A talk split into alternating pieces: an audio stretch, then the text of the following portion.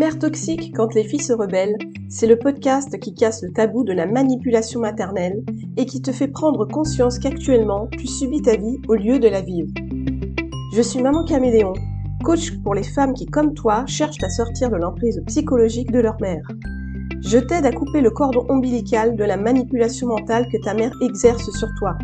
Je t'accompagne dans ta transformation pour passer de l'état de petite fille à celui de femme responsable de sa vie, et ce, sans culpabiliser.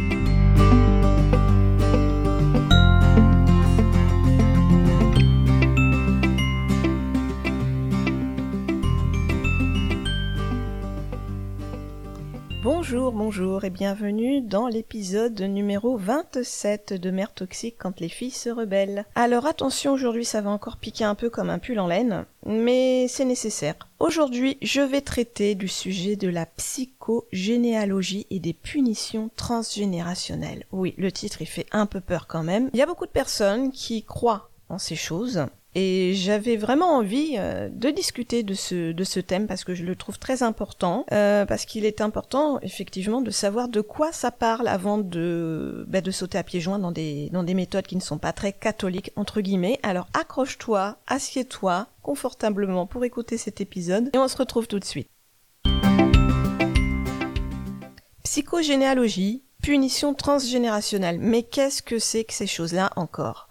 Alors la psychogénéalogie, c'est une méthode de psychothérapie qui est en vogue depuis quelques temps. Alors oui, je dis méthode parce que ce n'est pas une science, donc c'est pour ça que je traite de ce sujet car j'aime beaucoup tout ce qui est scientifique. Mais c'est quoi exactement la psychogénéalogie? La psychogénéalogie, ce qui est important à savoir, c'est que ça ne s'appuie que sur le principe des coïncidences de notre arbre généalogique pour y chercher des histoires dramatiques qui pourraient visiblement devenir carrément génétiques. Et tout ceci nous poursuivrait de génération en génération. Je vais citer le livre qui s'appelle Aïe, mes aïeux de Anne Ancelin Schunzenberg. Alors je suis désolée si je n'ai pas bien prononcé le nom de famille. Dans son livre Aïe, mes aïeux, elle raconte l'histoire d'un client qui aurait souffert depuis des années d'un problème de circulation sanguine et de maux de gorge. Jusqu'ici, j'ai envie de dire, quand on a un souci de ce genre, qu'est-ce qu'on fait? On va voir son médecin de famille, son médecin traitant. Bon, mais il y a des personnes qui visiblement n'ont pas envie d'aller euh, consulter des médecins et qui préfèrent se tourner vers des psychothérapeutes euh, de tout genre.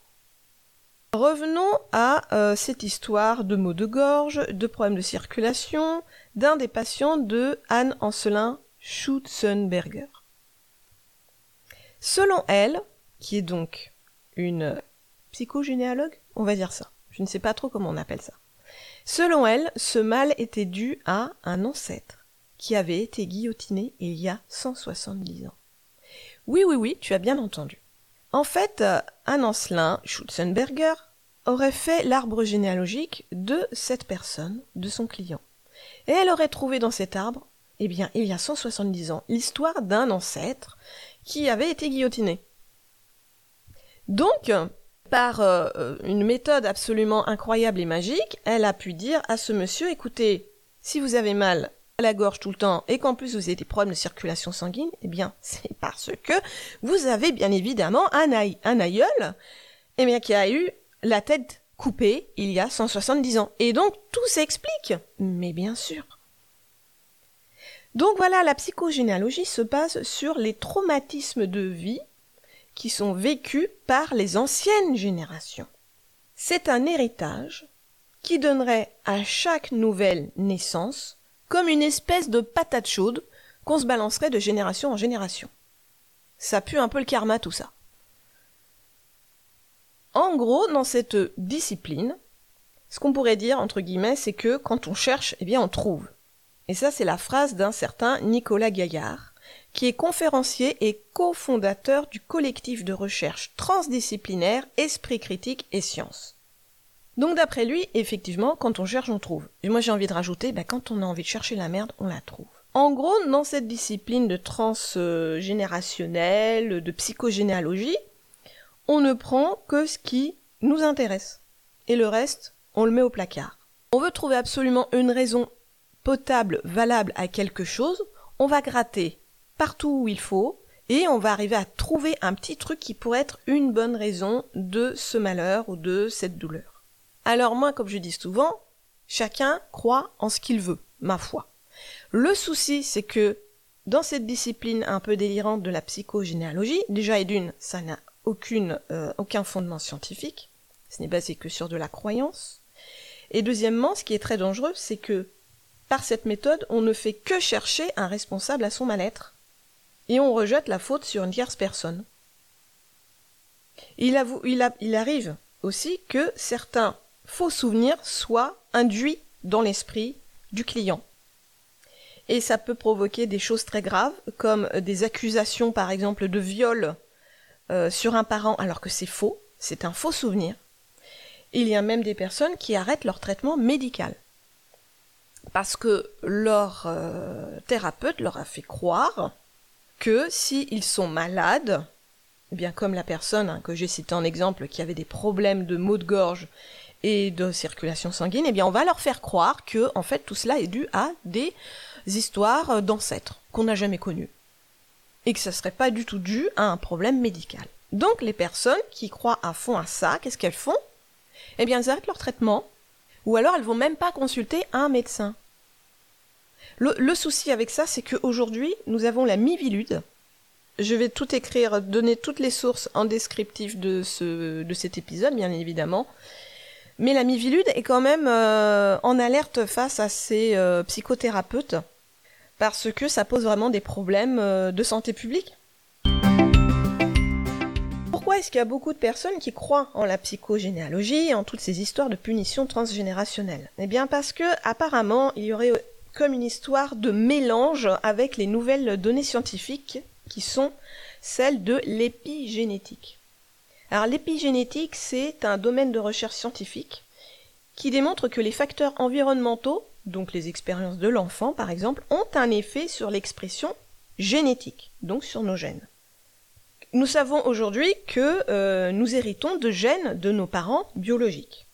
Mais les marqueurs de nos gènes, eux, peuvent être modifiés par nos expériences, qu'elles soient autant négatives comme du stress ou positives comme les relations constructives que l'on a euh, tout au long de notre vie.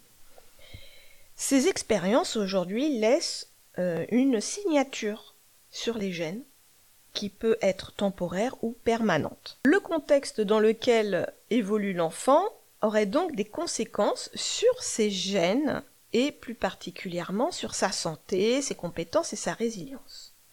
Par exemple, les femmes qui ont connu la famine en 1944-1945 aux Pays-Bas ont donné naissance à des tout petits bébés qui sont restés tout chétifs durant toute leur vie. Et les filles, donc, parmi ces bébés, ont donné à leur tour naissance à des tout petits bébés elles aussi. Je cite la source de cet exemple en euh, descriptif du, podcast. Hein.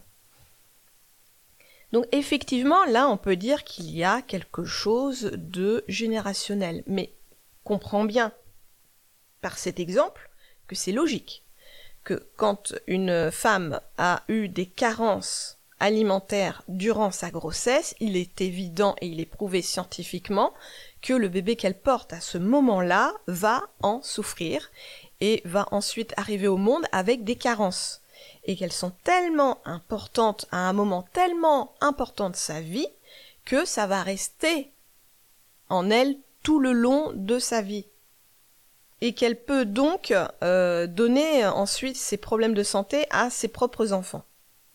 Là, c'est prouvé scientifiquement, et ça semble complètement logique quand on y réfléchit bien. Mais il n'y a rien de générationnel quand une mère a par exemple eu des enfants alors qu'elle n'en voulait pas. Ça ne t'empêchera pas toi d'en avoir. La volonté, elle n'a rien de génétique. Les pensées ne se transmettent pas génétiquement. C'est ça en fait ce, qu'est la discipline de la psychogénéalogie et des punitions transgénérationnelles. D'ailleurs, en plus, on dit punition dans cette, euh, discipline. C'est ça le souci, parle de côté négatif. On vient voir ces gens pour leur dire il se passe des choses terribles dans ma vie, j'arrive pas à comprendre pourquoi, j'ai l'impression d'être puni. Mais là, on est, dans, la croyance quand on parle de punition. On vient pas voir ces gens-là en leur disant euh, j'ai une vie qui est trop cool, que j'adore, j'aimerais comprendre pourquoi, parce que c'est génial. Non, parce qu'en fait, ça se passe bien. Donc on se pose pas de questions de savoir pourquoi est-ce que ça se passe bien dans notre vie. C'est logique aussi. Donc là, on va consulter ces, ces psychothérapeutes uniquement pour savoir pourquoi ça se passe mal. Et comme je le dis, eh bien, ces personnes vont se permettre, sans aucune compétence psychologique ni médicale, tu peux aller chercher les sources sur Internet, il y en a plein, hein, je n'invente rien, je donne toujours mes sources, ça n'est pas une méthode scientifique. Ce ne sont que des croyances. Donc, il, est important de comprendre que euh, ce n'est pas parce que euh, tu te sens mal aujourd'hui euh, dans ton corps que tu as des problèmes avec, par exemple, avec les hommes. la raison n'est pas parce que ta mère aussi et tes grands-mères et tes arrière-grands-mères, etc., ont toujours eu un caractère pourri avec les hommes et que ça te poursuit. Ça n'a rien à voir. C'est un caractère.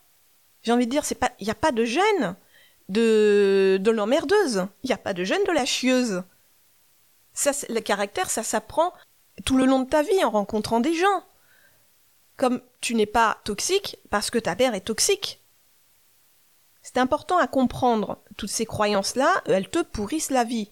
Et si j'ai fait euh, cet épisode aujourd'hui, c'est parce que j'ai eu une, une histoire comme ça qui m'a été racontée par une personne qui suit mon podcast. Une histoire de soucis, de santé, etc.